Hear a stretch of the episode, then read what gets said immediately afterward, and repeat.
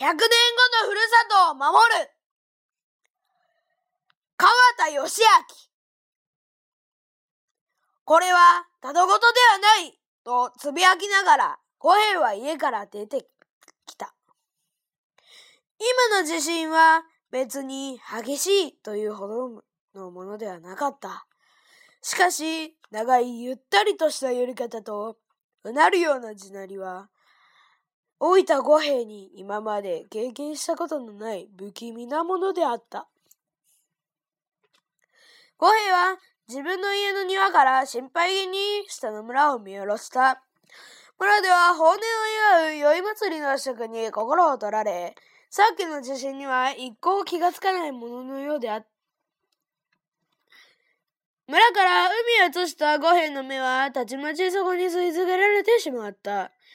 風とは反対に波が大きい、沖へと動いて、みるみる考えには、広い砂原や黒い岩底が現れてきた。大変だ津波がやってくるに違いないと、五平は思った。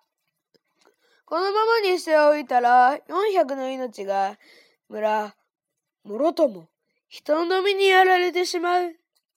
もう一刻の猶予はできない。よし、と叫んで、家に駆け込んだ五兵は大きな松明を持って飛び出してきた。そこには取り入れるばかりになっているたくさんの稲束が積んである。もったいないが、これで村中の命が救えるのだ。と、五兵はいきなりその稲村の一つに火を移した。風に煽られて火の手がパッと上がった。一つ、また一つ。もへは夢中で走った。こうして自分の他すべての稲村に火をつけてしまうと、松明を捨てた。まるで失神したように彼はそこに突っ立ったまま沖の方を眺めていた。これは、1937年、昭和12年から約10年間教科書に載っていた稲村の日の始まりの部分である。この物語は燃え上がる稲村の日に驚いた人々が高台にある五兵の家に集まり津波の名を逃れるという結末に続いていく。五兵の優れた決断と行動は、読み手の心に大きな感動を呼び起こしたが、同時に津波の怖さや素早く高いところへ逃げることの必要性を教えることにもなった。実はこの物語に登場する五兵には、現実のモデルがいる浜口義兵という人物である。浜口義兵は1820年、江戸時代の終わりに近い頃、紀州藩広村、今の和歌山県広川町に生まれた。当時の広村は人口1300人余り。農民や領民が暮らす静かな村であった。義兵の家は江戸と銚子、今の東京府と千葉県銚子市で大きな醤油屋を営んでいた。そのため、のどかな海辺の村ではあったが、江戸の活気を十分に浴びて、義兵はよく遊び、よく学ぶ子供時代を過ごす。成人した義兵は家業を手伝うようになる。やがて店主となり、その後も、毎年半分を関西で、毎年半分のふるさとの広村で過ごす生活をしていた。34歳になった義兵がちょうど広村にいた時のことである。安政元年、1854年11月5日、夕方4時頃、マグニチュード8.4の大地震が発生した。震源地は和歌山県潮岬の沖合、広村は震度6.6強強の揺れに襲われた。この地震について当時の人が書き残したものがある。広川町陽源寺に伝わる安政門録である。安政門録には大地震の様子がこのように記されている。大地震して壁などことごとく崩落。土塀は見るうちはたはたと手を返すごとく。あるいは地ひび割れ、水吹き出しるところあり。弱きゆえはこれに倒れ、あるいは怪我にあり、時に法制のあたりに、火のカーテンを焦がし、大雷のごとき音、おちこちに響くこと引き続いて、三四度に及ぶ。さて、にわか日食朦朧として、光を失い、暖かに、あたかも日食のごとく、周に恐れ、驚きにぐ。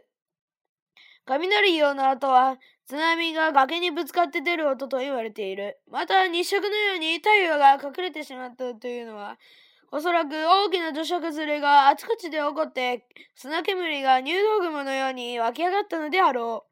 まさに恐ろしさがひしと伝わってくる記録と言える。地震の後には津波の記録、記述が続く。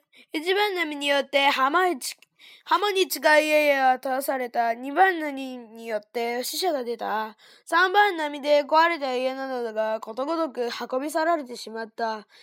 嘆き悲しむ声は野山に満ち満ちたという。安政門録の筆者は、この時、芸の行動を次のように書いてある。村中を巡回し、人々を逃がし、二番波にも恐れず、寄せ来る波を、東西南北へよけ免れ、なおも遅れ走る人々を、過ちあらんことを恐れ、見余り、候と、と、ところ、黄昏に及び、道文明ならず、これによりて、知恵を働かせ、のに、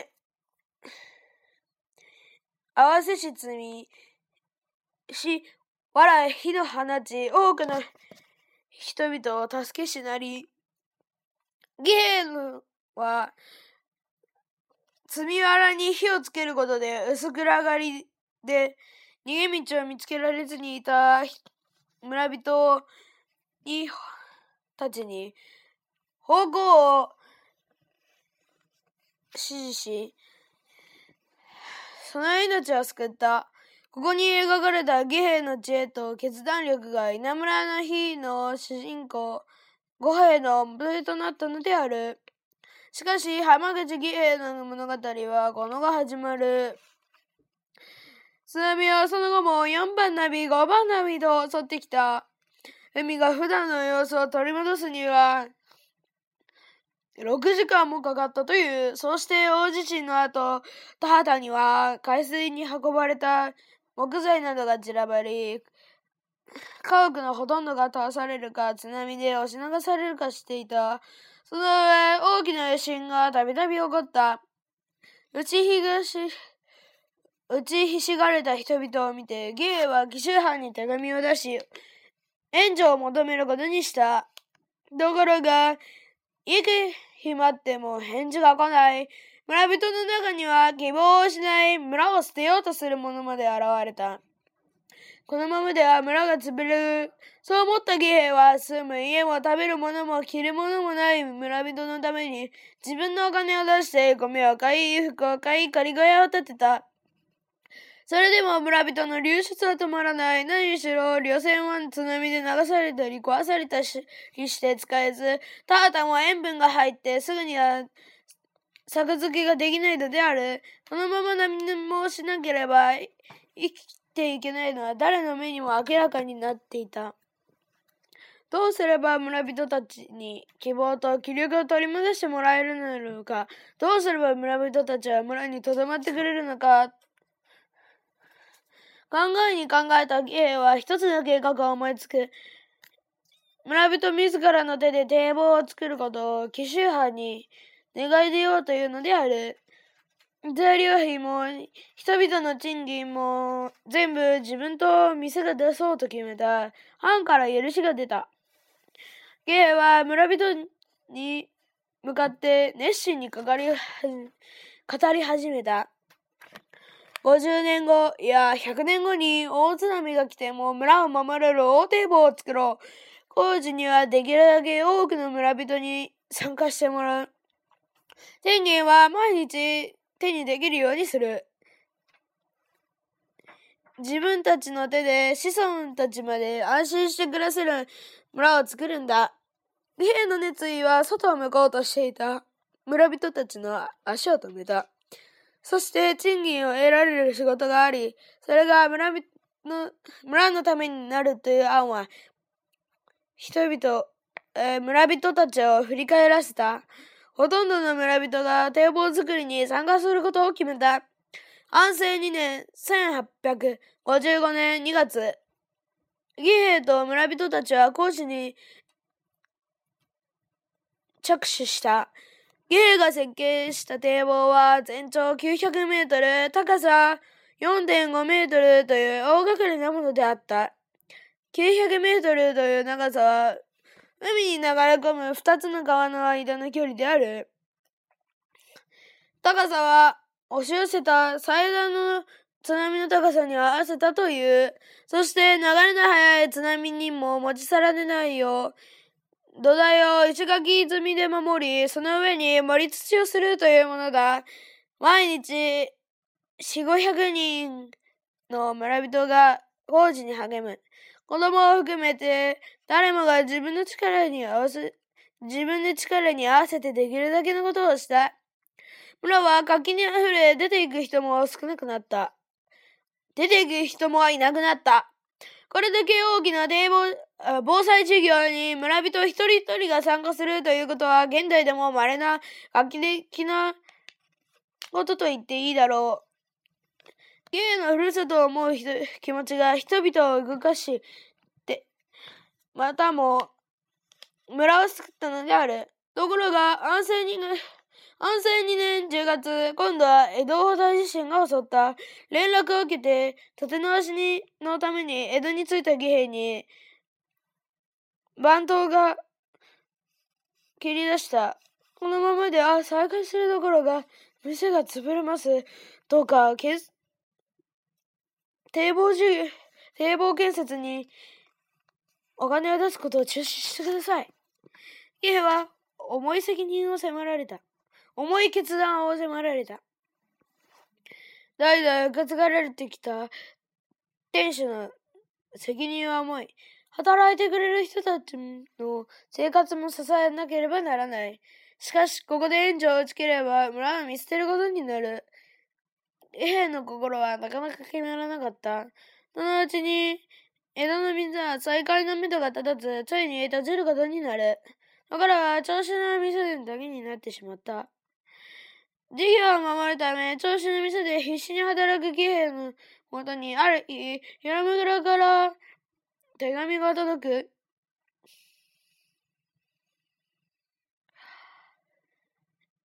義兵も気遣いながら、信じて待つという内容のものであった。何としても堤防を完成させる。義兵が最後に暮らした決断であった。調子の店でに新たな運気が、あ、機運が生まれていった。村と村人の思う芸の固い決断に働く者たちが動かされたのである。特に広村出身の者たちは、ふるさとのために身を粉にして働いた。その勢いに、村中、あ、店中が一丸となった。この年は、創業以来最高の生産額を上げた。そして、2年。しばらくぶりに義兵は広村に戻った。村人たちは義兵がいない間も、絶えまず堤防工事を進めていた。義兵がそこに見たのは、自らの手で村を再開して、しようとしている村人たちの姿であった。義兵は最後の仕上げに取り掛かった。松の木を堤防に沿って植えるように指示した。その数数千本。松が根を張ることで、津波は長年の雨、風雨にもびくともしない強硬な堤防にしようとしたのである。竹林の効果はそれだけではない。たとえ堤防を越える津波が来ても、竹林は津波の勢いを弱くする。また流された人々が林で止められ助かることもある。これだけ大きな石垣系の森土の堤防は世界でも初めてのものであった。約4年間にわたる工事は終わ終了した。全長は予定より少し短くなったが、約600メートル。広村の堤、広村堤防の完成である。その後、儀兵は傾きかけた影を取り戻、盛り返すことに力を集中する。その、その仕事も立派に果たして、1885年、明治18年、その一生を終えた65歳であった。堤防から88年後の1946年、昭和21年、再び和歌山県沖でマグニチュード8.0の大地震が発生した。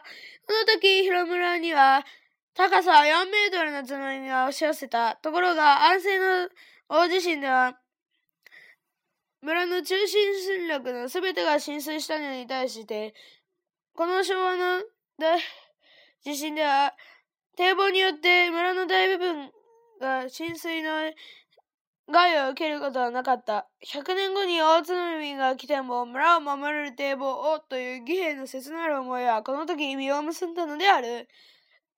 義兵は設計や土木工事の専門家ではない。その義兵が100年後にも役に立つ堤防を作ったと作ったことは、まさに驚くべきことであり、偉大な功績である。